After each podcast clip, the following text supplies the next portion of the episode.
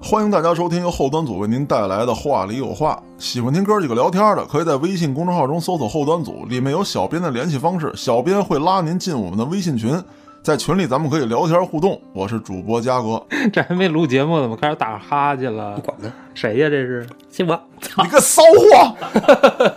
啊，录了是吧？ 啊，我靠，我们家哥不是说录那个什么脏事儿那片头吗？哪有没那个？你这段不剪，加进去。没脏事儿片头了。啊没有，他妈改名儿了，好吧忘了。 我是道爷，我是小黑黑，你们两个臭不要脸去，哎呦，想回到童年啊！回不去了。成年人的世界太可怕了。 太焦虑了。那你想回到童年，你可以陪孩子再过一次童年呀。哎呦，不行，体力不支啊！你要有两个孩子，你还能过两次童年呢。我去， Double， Double Q。咱们淡定一下啊，冷静一点儿。今天呢，咱们不聊童年，咱们聊一聊让我们度过童年的人啊，我们的孩子。咱们聊一聊呢，度过两次童年， 有两个孩子会是一个什么样的情况啊？也就是说，你有二胎了。本来人黑老师刚才把节奏已经带的很欢快了，你这嘉哥一上来又把他给拉下去了。不是，咱们这节目就跟人生似的嘛，起起起起伏落伏落落 落落落。落落落落落， 哎，抽根华子，淡定一下。 这个吧，我可能是后端组里第一个有二胎的，会不会是唯一呢？也有可能，你们没有人想陪伴我一下吗？ 保不齐刚哥可能会要，哎，因为刚哥确实有条件， 六套房是吧？ 四套吧。是也可以。甭管怎么说吧，反正都是咱们难以企及的。是，道爷，你们家几套？我早爷刚买一套。 这不都是被逼的吗？是，其实这是一个误会。哦，之前在咱节目里说过啊，这个精索静脉曲张嗯啊，因为久坐导致的这个问题啊，嗯去医院看过大夫，嗯，大夫给我的解释说，准备要孩子吗？准备要孩子你得做手术。我说我不准备要孩子，说有一个孩子了。嗯，然后大夫说男孩儿女孩儿啊？我说儿子。大夫说、哎、挺好，那还甭治了，甭治了，没必要做手术啊。这个你一般要要孩子啊，我建议你还是做一下，要是不要孩子没事儿。自然结扎。哎，纯天然无公害。嗯，我去三零幺还查了一下这个精子质量啊，啊，确实可能差强人意啊，就是哦 A 类的，就是不是特别多啊。然后这个，我觉得对我来说，人生中没有什么遗憾了啊，因为我儿子也那么好是吧？嗯啊大家都见过是不啊是？都很喜欢哎，然后就觉得嘖挺好呗，是吧？自己把自己成全了，啊。但是奇迹发生了。 真的就是医生跟我说的都不好使，嗯是吧能好使吗？这双胞胎都不是一爹了，现 在谁给你的自信？哎，要出乱子，咱不是相信科学嘛， 是不是？但是结果科学不相信我呀， 就给了我另外一个儿子啊。嗯其实，在生这个老二之前啊，我们家父母，啊我爸我妈，嗯哎，一直特特想让我要这我知道，啊，在饭桌上，大姑父总是在催促你，尤其是跟你张开了喝完了回来，嗯，哎说呦服你。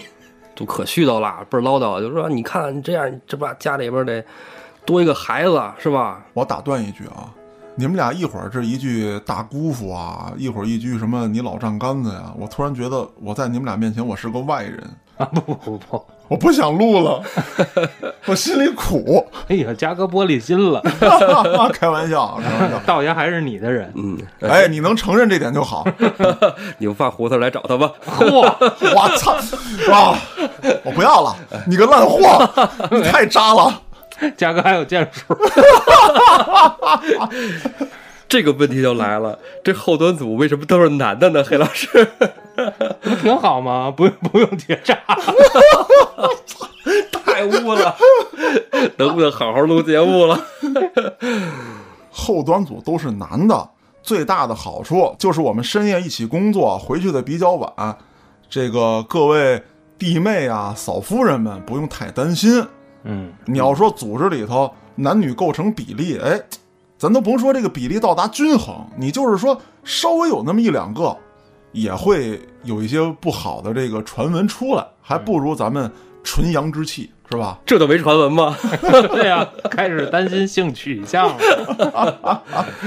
当然，也就是因为我性取向也没问题啊，嗯，所以就、哎呀，这个解释好惨白。哎，咱们接过去吧，咱们聊正事哎儿聊啊。正事儿，聊正事儿，聊今儿聊二胎呢，对对，别让孩子们听到这些啊。对，话说回来，我爹一喝多了，回去就跟我说，因为我们老家是山东人啊，我爷爷是从山东来的北京嗯啊，这山东人就喜欢这个多子多孙嘛，是吧？多子多福嘛，是吧？家里儿子多是门面，一出去敞亮，是不是？嗯我爸就抱着这种他们那个时代的这个想法，因为我觉得有可能啊，因为他们赶上了这个独生子女，嗯只能要我一个，嗯，恨得慌。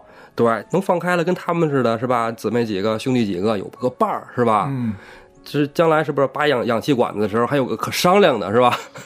大哥，咱拔嘛，拔，好嘞。行那还是别商量了，别商量还能多活一会儿。 对你一个人，你还要犹豫纠结，对对对对，所以说，老爷子一直在说，其实我之前也犹豫过，但是也赶上就是我们孩子他妈媳妇儿上班也特别忙，嗯也是事业上升期，所以也就不考虑这事儿了。嗯因为我上班也特忙嘛，天天的录代码，那你说阴错阳差的，这个老天爷就多给了这么一个孩子。嗯哎，生下来了，其实一家人特特高兴。首先我爸我妈那高兴是吧？嗯那肯定可喜欢啊！长得可像了俩，哎我跟你是说，要是年龄一边大，会觉得双胞胎，你知道吗？哎，我儿子天天说，哎呀，我弟弟跟我长得真像，还老出去跟人显摆去呢。我弟弟跟我长得多像啊，给人看什么的嗯是啊，特开心。媳妇儿肯定也高兴，当然我也没有什么不高兴的，是吧？因为毕竟都个孩子，大儿子是吧？就是就是焦虑症更严重了。对，你要说从是吧，是这生活上面物质条件上来说，肯定是会有所变化。但是咱们老爷们儿嘛，是不是总是能克服的？是吧嗯努努力再是吧，再加把劲儿，再上一薅头，哎嗯，再添保险买贵点儿，再添把柴火是吧？好他妈凄惨。不过这个北京的房价确实让人压力比较大嗯啊，因为你有俩孩子，你肯定得买个三居，你在两居室住，你说咋住？ 嗯，你说咱们其实小时候都是自己一个屋长大的，嗯是吧？没有说跟父母一块儿合住，或者说有兄弟一起住的，就一个屋觉得住的很习惯。当然也希望自己给孩子也营造这种环境了，是吧？甭管是学习、玩电脑，嗯或者看 C 盘的小电影儿，啊，是吧？不是地盘嘛， 地 盘吗？好，你都 C C 盘里，你还玩码农呢？你还其实 C 容盘易不格式对化了。 不是格式化，但 C 盘的话会影响这个操作系统的运行速度。哦我就随口一说是 C 盘，啊，我都搁在移动硬盘上，哦为什么要说这个呢？ 其实我不看啊， 这他妈才苍白呢。好吧，你们爱怎么想怎么想啊，反正我现在很佛系。 是，我那天跟嘉哥还说呢，我说咱俩要不然约着结扎去吧？嘉哥好啊，早就有这个打算。 哎，我我现在佛系，活在清风中，真的你。不是道系吗？道戏怕好多人听不明白嘛。哦，哎，这个有老二之后，你首先这刚才黑老师说买房，这必须的嗯啊，硬件儿先得准备了，嗯对吧？然后软件上呢的话呢，我觉得啊，就是从思想上的一个最大的转变。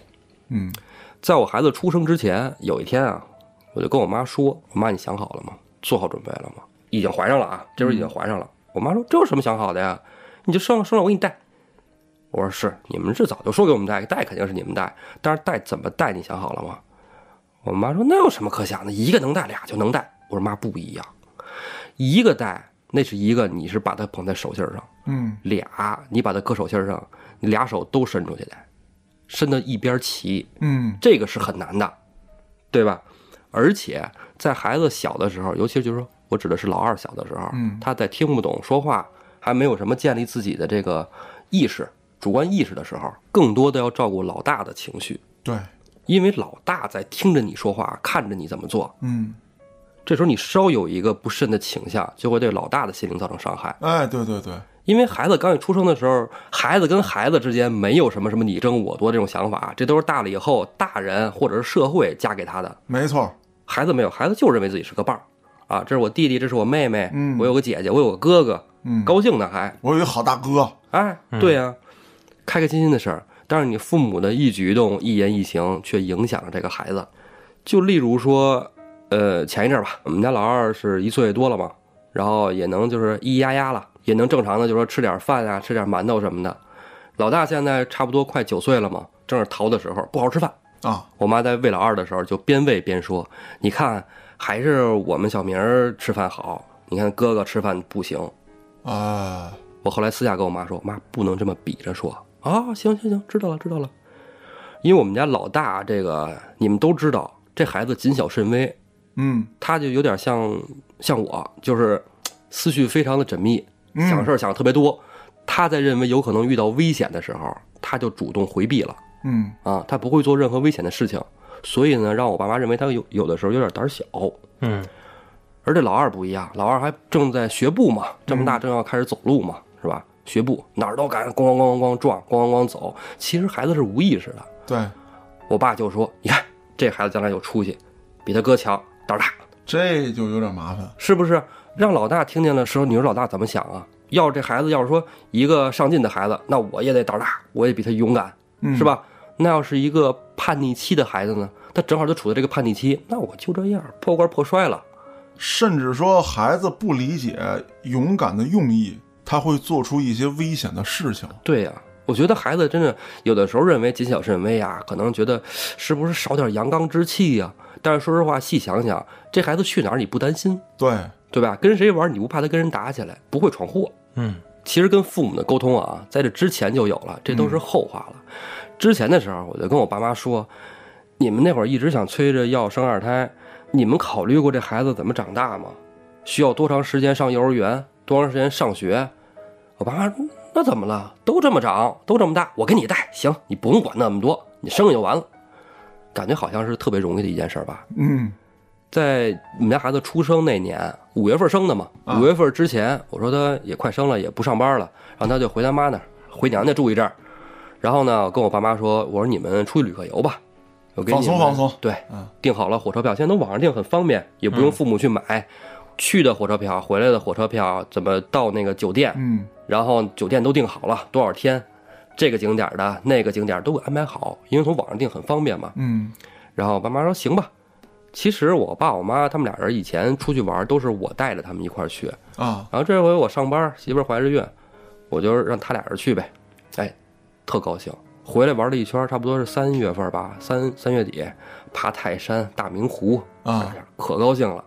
然后回来以后意犹未尽，我爸跟我妈说：“哎，咱们之后，咱们下月咱们去哪儿哪儿玩儿？”我妈说：“你下月你不看孩子呀？”啊，我爸当时表情是愣了一下，然后哎，就那么一说。我爸虽然是那么一说，但是我已经感觉到他们认为他们的晚年生活可能从现在才刚刚开始。对，之前你看他们退休了以后，我爸妈也不喜欢去远地儿，嗯我那会儿也没怎么管他们，而且我那会儿我奶奶还在照顾我奶奶，嗯然后后来又有孩子了，一边照顾我奶奶一边照顾孩子。后来奶奶走了，嗯然后呢，就接着把孩子带到了幼儿园，好不容易刚松下来，刚缓一口气儿，出去旅个游，开开心心的，又接茬儿上了。这就是他们一开始所没想到的问题。对，我也不知道为什么他们就能没想到这个问题啊。但是你说要搁咱们，肯定想到了，对吧？你生一孩子之后，肯定六年，拴得死死的，对吧？你上幼儿园你得接送，对，小学以后可能稍微好一点儿，因为像咱们小学那会儿，基本就都自己上学了，是吧？现在孩子稍微大点儿，我们家还有老大，老大接送，是吧？都可以哈。但是这六年啊，又拴六年，想想这岁数，六十四五了，再过六年七十多了。等带大了这个，你七十多了还想自己出去旅游，你想去我也不让你去啊。对不对？我得拦着了对不对一块儿去啊？啊，对，要去只能一块儿去了，那就拉家带口子一大家子，那就得全凑上。凑上什么呢？我的年假，孩子他妈的年假，俩孩子放假，对孩子寒暑假，父母还得身体健康，嗯，这天时地利人和的情况下才能组织一次旅游。对。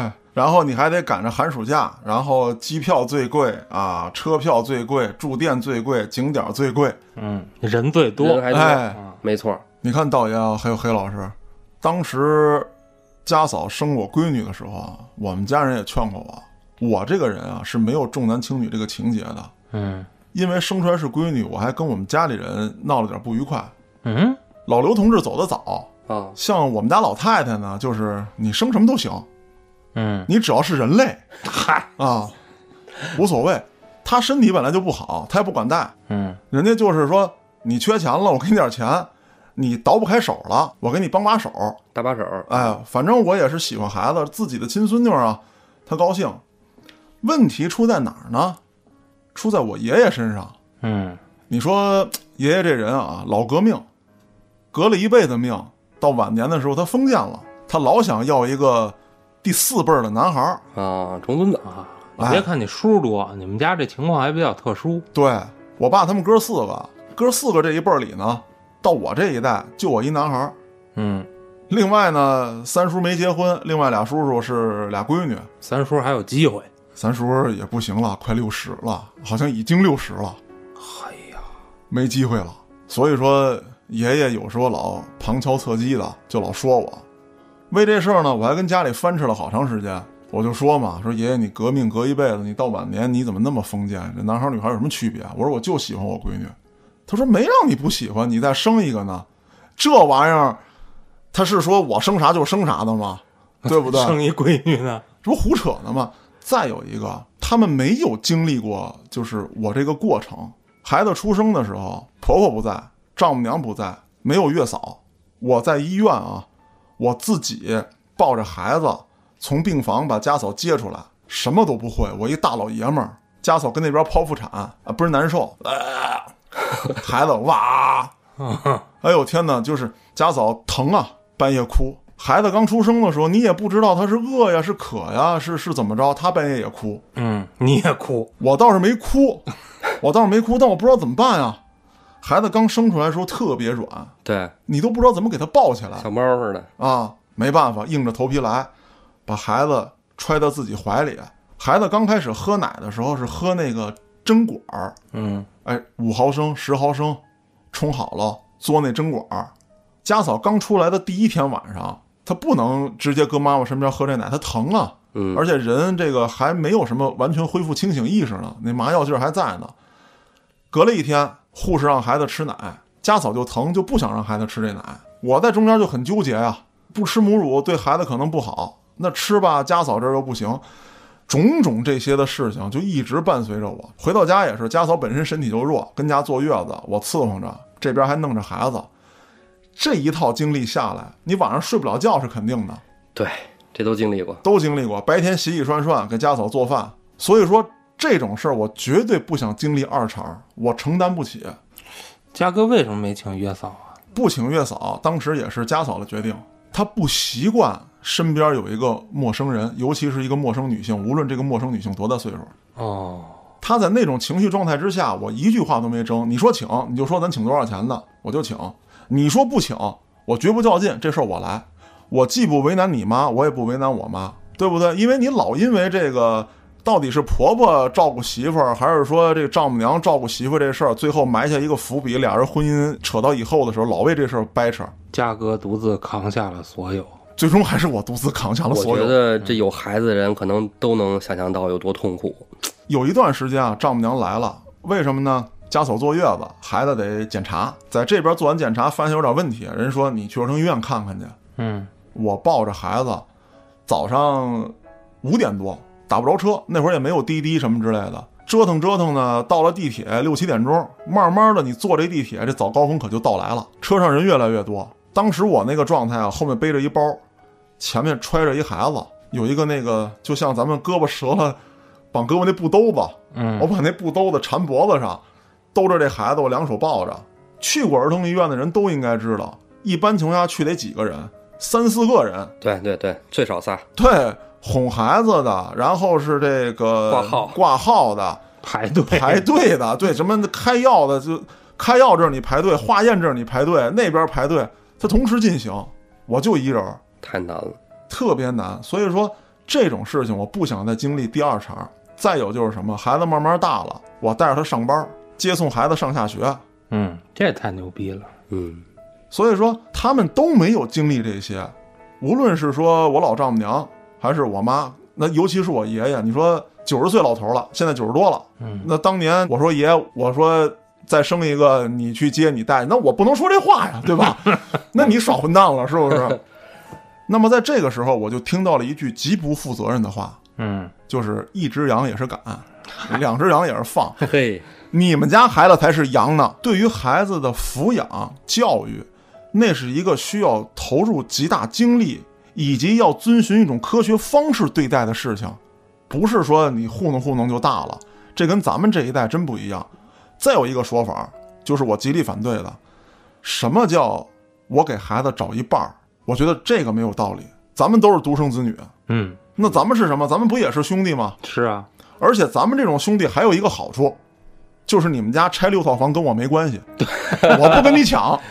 对，你有事儿跟兄弟说一句话，无论是老家的事儿，还是你个人的事儿，托妻献子的事儿，咱就说义不容辞，没有关系，嗯这就不存在。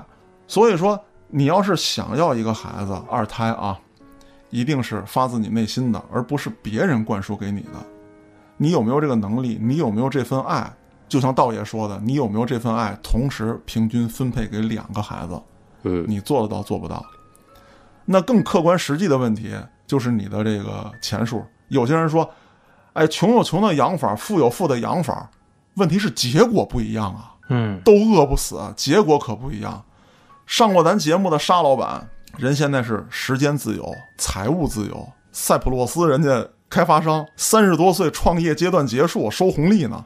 那人家是不在乎，人家俩孩子带着孩子学这个学那个，出国玩长见识。人家两个人现在把所有的精力都投入在对孩子的培养上。人家这是什么起跑线？人家这起跑线是你稍微一打哆嗦到终点了。 咱还在体育场外，， 对，咱还在体育场外头呢，那是一个概念吗？其实刚才嘉哥说啊，说这个穷有穷养法，富有富养法。其实这事儿啊，要是真发生了，就像我现在这样的，嗯，只能选择的就是穷有穷养法，富有富养法。啊，对你肯定是要全力以赴的，嗯，对，而且我这人性格吧，属于那种就是，呃，我其实并不担心问题，因为问题总是会发生，嗯不是对这个就是那个。那么问题来了的时候，我比较善于负责想解决方案，对对对对对，对吧？这跟黑老师在一起创业的时候也是。嗯，那么这个二胎已经生了，孩子已经有了，然后你肯定喜欢啊，这肯定的啊。那怎么把它好好的养大？嗯这是一个过程。嗯，那养大孩子这个过程，除了父母、爷爷奶奶、姥姥姥爷，大家一起集思广益，一起努力啊，这个之外，周边的环境也是特别重要的一环。例如啊，前一阵儿。小孩能推出去了吗？天暖和了，疫情稍微好转了一些的时候，也带孩子出去，因为老大也在家待着嘛，也没上学，就跟着一起去。等于我爸我妈推着小的，然后这边儿那个大的拿个滑板车跟着一块儿出去溜达着玩儿，感觉画面特别美好，对吧？对， 哎，预感到道爷要骂街了， 这是一个铺垫，这是道爷的规律啊。就这一切美好的背后，总是有一些不美好的事情暗涌着。嗯，在小区里碰见了街坊邻居，邻居街坊可能来了也会夸孩子好啊，哎呦，这大的长这么大了啊，真好，大小伙子了，哎呀，这小的真可爱。您说完这些话就可以了，啊，就没有必要再多说别的了。有那些不开眼的街坊啊，我这不是说指责谁，就您说话那样儿让我特别不能接受。怎么说呢？跟老大说说这个，熊熊，你知道吗？现在你有弟弟了，你以后的好吃的都得分给弟弟，知道吗？好吃的先给弟弟吃，凭什么呀？嗯，凭什么呀？我他妈可以买两份儿，对呀、就是的嘛，对吗？我买不起的，我他妈赚钱，我拼命去，嗯我对买吗？四份儿，我给他们吃两份儿，我扔两份儿，没错儿，我也不给你，跟他有什么关系呢？你说说琐。碎，哎，而且啊，不止一个人、两个人，甚至还有一次，我下班回来，儿子问我说：“爸爸，以后咱们家的房子是不是我得跟弟弟分啊？”九岁的孩子，所以说这个了，当时我都惊了，我都不知道怎么回答。我想了想，我问孩子：“儿子，今天你出去的时候碰见什么爷爷奶奶、叔叔阿姨跟你说的是吗？”他说：“是，是有个奶奶跟我说的，说将来咱家所有东西都得分一半给我弟弟。”当时我心里就特别的不痛快，哎呀，这个这个感觉真的是让孩子这么小去思考这个事儿，我觉对得多余吧，有点瞬太间早，了，有点瞬间想打人。而且家里的东西也不是他的呀，对呀、怎么谈得上分呢？家里的东西是我们的，对，就像咱们上期节目老刘对我说那话一样，这钱是我的。 对呀、我死之前我花干净了，我啥也不给你，对啊，就是我说我心里话，我是生俩孩子，那我将来我孩子，我这个给他一套房，我那个也得给他一套房，对吧？嗯啊我这给他一辆车，那我也得给他一辆车。嗯，我俩手端起来一边平，嗯，我能做到我才要，我做不到我不要，对，对吧？那既然孩子已经都出生了，好好的，那就把他这两碗水都端平了。我去尽我的努力，你这些没来由的人，你们这七嘴八嘴的，碎嘴子呀，咱真管不了，满大街都是，你又不能揍他。但是啊，有一个方案可以去解决，我觉得咱自个儿的孩子，咱自个儿能教育好。这些人说的话不会影响到两个孩子的成长，只要咱们能重视这个问题就行。嗯，你不搭理他们就完了。哎，孩子问就就跟孩子说他们没文化，对，哎，你真没好好学文化。习，以后当个文化人儿。说到这儿啊，我想讲一个我过去的经历，就是关于这个教育孩子这方面的。那当然就要提到这个比较神奇的老刘同志啊。老刘同志除了当年说过啊，这些钱全是我的，我死之前我花干净，一分没你的之外，他还做过很多这方面的培养。培养什么？培养你的独立性，你去争取你想要的东西。嗯无论你有没有兄弟姐妹，你先要完整走好你自己的人生。你先不要想上一辈能给你留下什么，你自己没走好的时候，你也不用去想能为你的兄弟姐妹或者下一代去创造什么。如果有一天责任来了，那你首先要先拥有这个能力。我在上初中的时候得到一条小狗，非常喜欢，嗯，越养越大，哎呀，越大越喜欢， 贼凶，啊哦就是不咬我。哦，啊我当然说它也没出去咬人去啊。这个狗很聪明，在哪儿啊？它会去呃替主人有一种震慑力，啊，它不会真的冲你叫唤。嗯但是发现有人跟我嚷嚷的时候呢，它会龇牙或者什么之类的给，你拔啊嗯份儿。哎，给我拔份儿，哎，我不下命令，它也不会冲出去。非常非常有灵性的一条狗，当然我也不能下这种命令啊。你给我咬它 啊，这个也不能，很很好，就是这个细节不说了啊。跟这个场景怎么那么似曾相识呢？ 爸爸打我！哎，好像轮回了啊。 好吧，不说这些。呃，养过狗的人都知道这种感觉啊，它要不就是能替你拔份儿，说要不就是能给你带来安慰啊、快乐等等等等这些，这不是重点，重点是有一天我回到家，突然发现这条狗没了，嗯，然后我问我爸，我说这这狗哪儿去了？不知道然后闻到了肉味儿。啊，没有啊，没有没有没有没有那么残忍 啊啊，，我也那么想的。刘叔开餐馆的嘛，啊，对啊，嗯，是开餐馆了，但是他并没有这么做，他跟我说狗丢了，哦，哦，我就四处去找这个狗，包括写这个寻狗启事，嗯，特别麻烦，你知道，这是一个笑话啊。我知道。它不像现在说我能来一张狗的照片儿，我配上文字，我只能自己描述。这个西雅庄嘉哥丢了一条特别大的狗，这狗的特点是长得特别大，什么样吗？嗯，对，就大概这这是个样，笑话。贴的到处都是。在家也哭，十来岁的孩子丢狗必然哭。对嗯，事情大概过去一个多月，突然有一天，老刘开着车回来，一开这个后座这门，这狗窜下来了。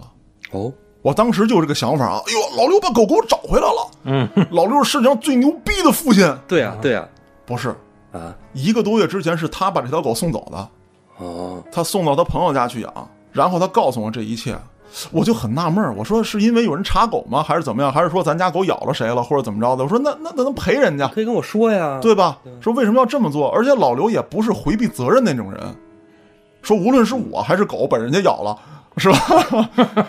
他一定会该怎么处理怎么处理的，你走法律程序也行，你怎么处理也行。嗯，但是后来老刘告诉我，他说我只想告诉你一个道理：任何你觉得不舍的，你觉得是你必须依赖的东西，终有一天会离开你。这是老刘一种特殊的教育方式。那诸如此类的事情还会非常多。那这种教育方式就导致我今天在面对我的孩子的时候，我就要想，我有没有能力去像老刘当年对我的投入一样，我再投入到我的孩子里面，我有没有能力去投入到两个孩子里面？二胎好与不好，我不去说。生不生二胎，最大的问题还是决定于你自己的实力跟能力，而不要去听别人所讲的什么你要为家族的传宗接代做贡献，什么人类的最大责任是繁衍，你要怎么怎么怎么样。我觉得这是胡扯。嘉哥说传宗接代这个事儿吧，其实我觉着在现代这个社会，这概念已经挺模糊的了。很多人要孩子，不要孩子，他们考虑的是对自己的追求有没有影响。他们会考虑，我要了孩子以后，我追求的东西我没有精力去做了。或者说是一个幸福指标。有人定的幸福指标就是老婆孩子热炕头，但是有人定的幸福指标不是这些。对，是这个意思啊。倒不是说幸福指标，就是他的追求的东西嗯嗯啊、比如说，道爷如果是个科学家，他可能一天睡四个小时嗯都追不上爱因斯坦。我就死了。他的目标是这个，嗯那他可能会选择不要孩子或者晚要孩子，嗯，因为不能影响他这个大事儿的进行。不能影响他为人类做出贡献。对，但是有些人呢没什么事儿干， 比如说我，对，比如说嘉哥啊，就是上班八小时，嗯下班不用做别的功课，跟道爷似的还得学习，也不用。嗯那我没啥事儿干，又喜欢孩子，嗯那你生个孩子养很正常。咱再说这个能力的问题，你就说我吧，我不太想要二胎是为什么？我不想降低我儿子的生活水平哎，哎，说到点儿上了。啊、就是我能力就这么多，我儿子的生活水平我能保证在这个水平线上。嗯如果我再生一个，我做不到 double，嗯那我觉着就会降低他们未来成功或者说是得到更良好教育的可能性。对， 我不愿意这样，这个是我的一个考虑。我原来也那么考虑，所以焦虑症啊。这两期是连续剧啊，大家得连着听，刚才嘉哥说，你看我我半天半天没吭声哈、 是因为我一直在瞪你。不敢说话。其实吧，生不生二胎这个事儿，咱们往小了说啊，就像黑老师说那似的，我要要的话，我势必要把给其中一个孩子的东西，或者精力，或者什么时间，分配给另外一个孩子，嗯那就变少了。变了一半了，就是说，如果原本我可能付出百分之百的精力对一个孩子，那我之后可能各百分之五十，对吧？嗯那如果我要是能有百分之百孩子都给俩孩子，那我把百分之二百的给了一个孩子，那孩子是不是就能更好呢？当然也至少是有这种可能性。从理论上讲对是的，嗯是，但是啊，也完全不一定。就从孩子报班上 学这事儿来说，你给孩子报班，我给你报一 double 啊，两倍的课程。孩子就逃两次课，但是话说回来啊，就是说开玩笑啊，你说把精力都培养一个孩子，这肯定没毛病，孩子肯定能更好。嗯为什么呢？就是你能更精力更集中嘛。但是刚才嘉哥说的那个就怎么说呢？上升到一个哲学的高度啊。我接着嘉哥那个说，就是说，呃，咱们这代独生子女，咱们结婚生孩子，其实是做的是减法，整个社会的这个人数是在减少的。嗯如果一代一代都是独生子女的话，这个社会整体人就少了。嗯但是我这儿并不想说人少是一件坏事儿。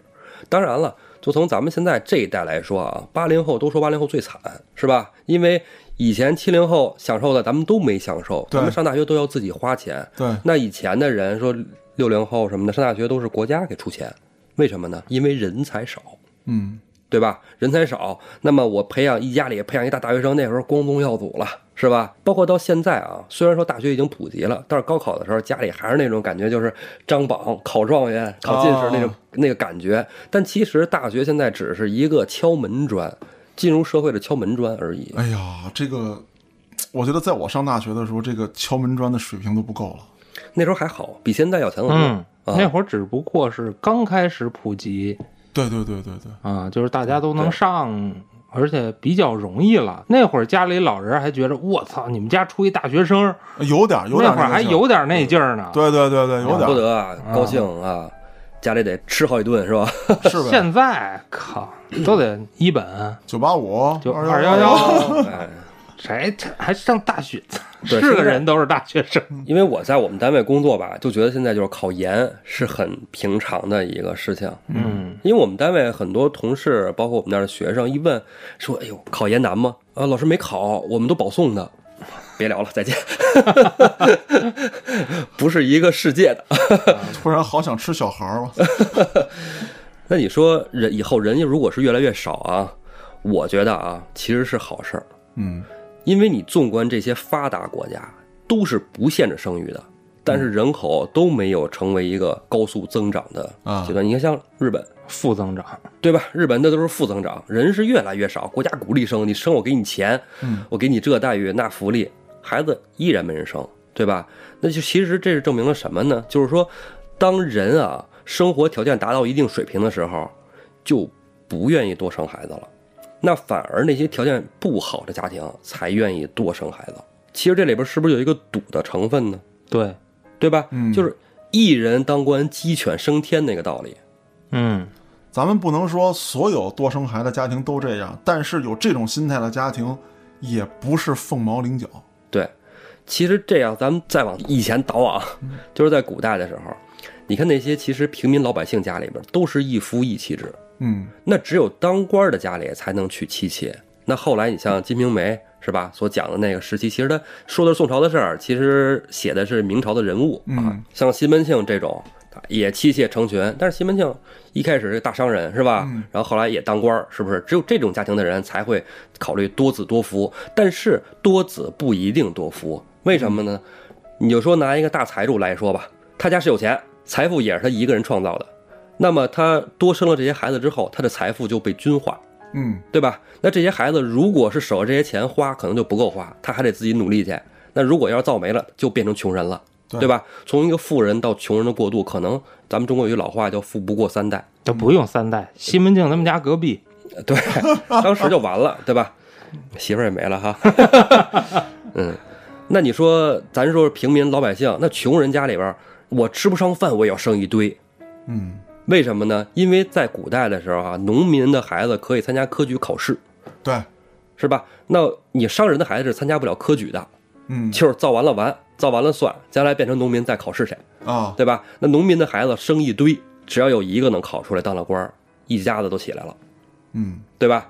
所以要鼓励多生，穷人多生，富人也多生，社会均化。那国家呢？你看古代这个朝代更迭是吧？一个皇上三宫六院七十二嫔妃啊，什么这那的是吧？一大堆媳妇儿哈，各个什么美人妃子，那生出一大堆孩子来，导致的什么？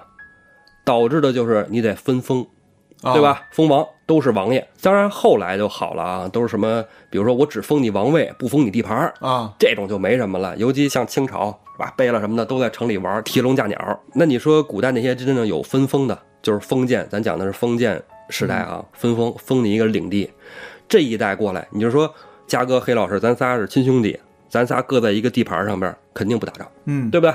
动不动还约着咱们一块儿狩猎去玩儿去，啊对吧？但是咱们的孩子呢，咱们孩子的孩子呢，互相慢慢就不认识了。那不认识以后会怎么办啊？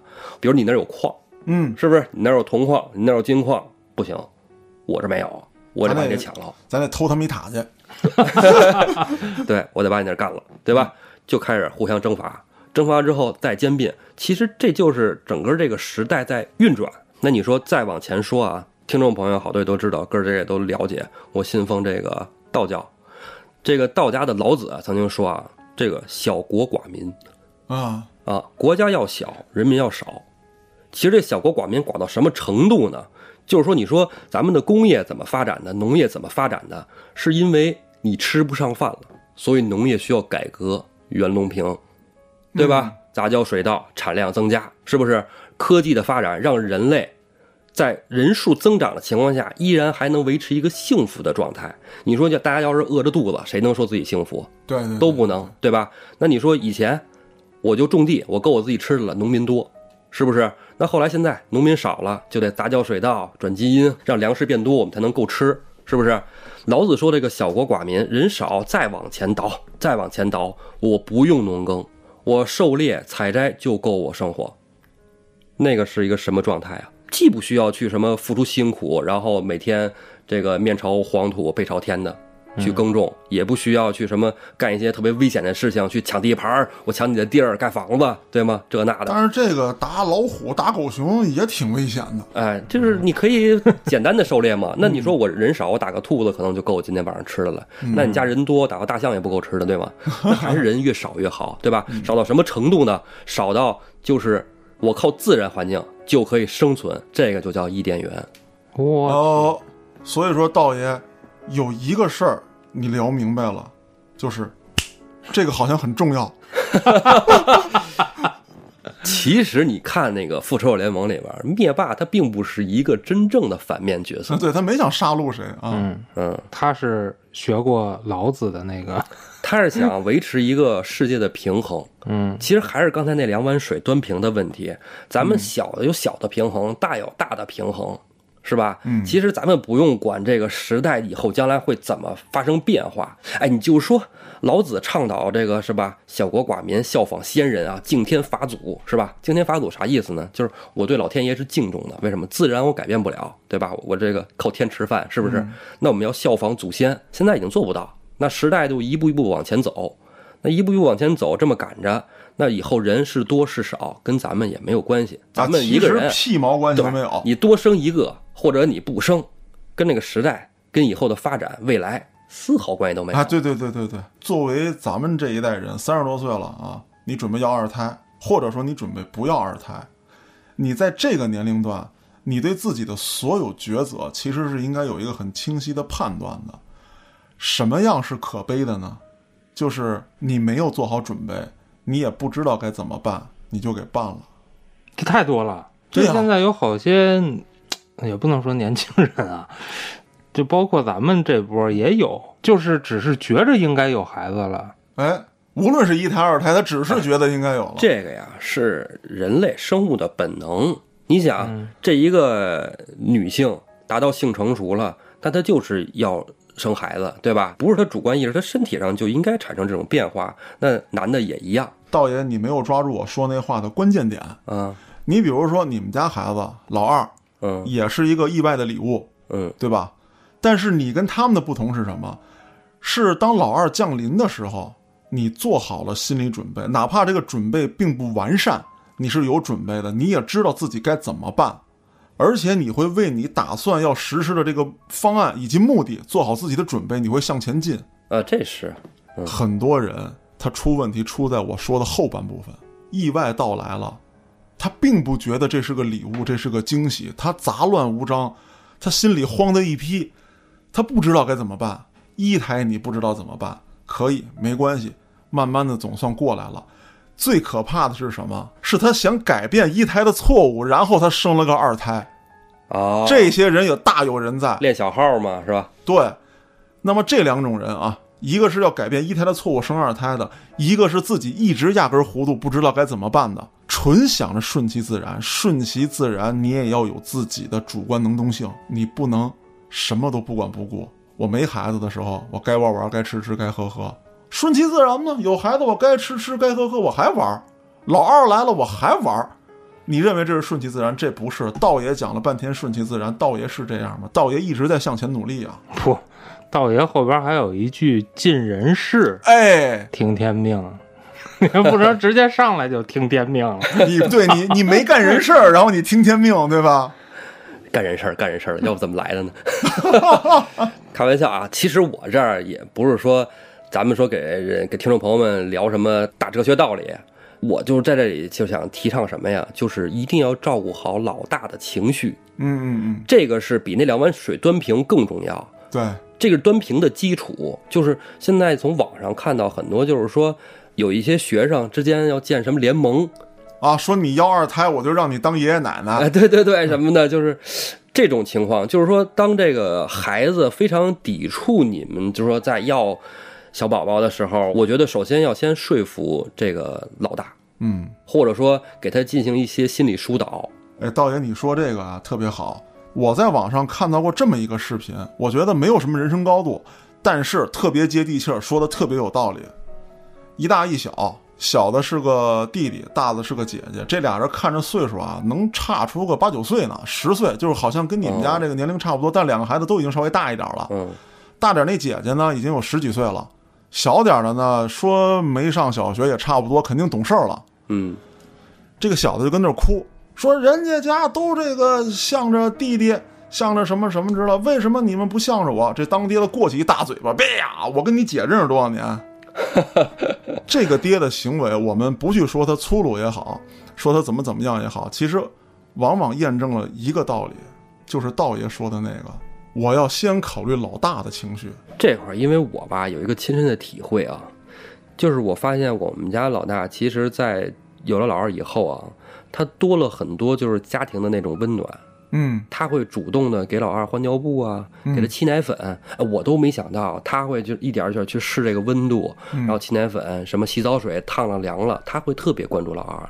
等于就是说，家里多了这么一个孩子之后，老大变得会照顾人了，嗯，对吧？你可千万不能把这两个孩子给他树立成敌人去比较他们。树立成敌人，其实根本不是说这两个孩子心理上有什么不好，这一定是大人的原因。对，都是大人的问题。今天咱们聊了这么多啊，我只想表达一个观点，无论我刚才在节目里说的您认可也好，不认可也好啊，都没有关系。我觉得这个观点，我相信所有人都会认可。我希望每一个降生在这个世界上的孩子，是因为父母的爱。我觉着咱们身边肯定会有人曾经在小时候想过，为什么我的父母要把我生下来？嗯，想过，想过吧？想过，对，很多人都会有。你要想好，你生下这个孩子，他以后会不会这么想？对于这个话题，大家有什么想讨论的，可以在微信公众号中搜索“后端组”，里面有小编的联系方式，小编会拉您进我们的微信群，咱们可以在微信群里展开讨论。我是主播嘉哥，咱们下期再见。来，不需要你来。感情这东西不需要等待，你在，或许也不在。离不开的人，也许不存在。早就奋不顾身地陷入了你亲手挖的坑，还在不厌其烦地唱着我给你写的歌。哦那就把这一切全部带走，什么都别留，留下一颗心脏在头。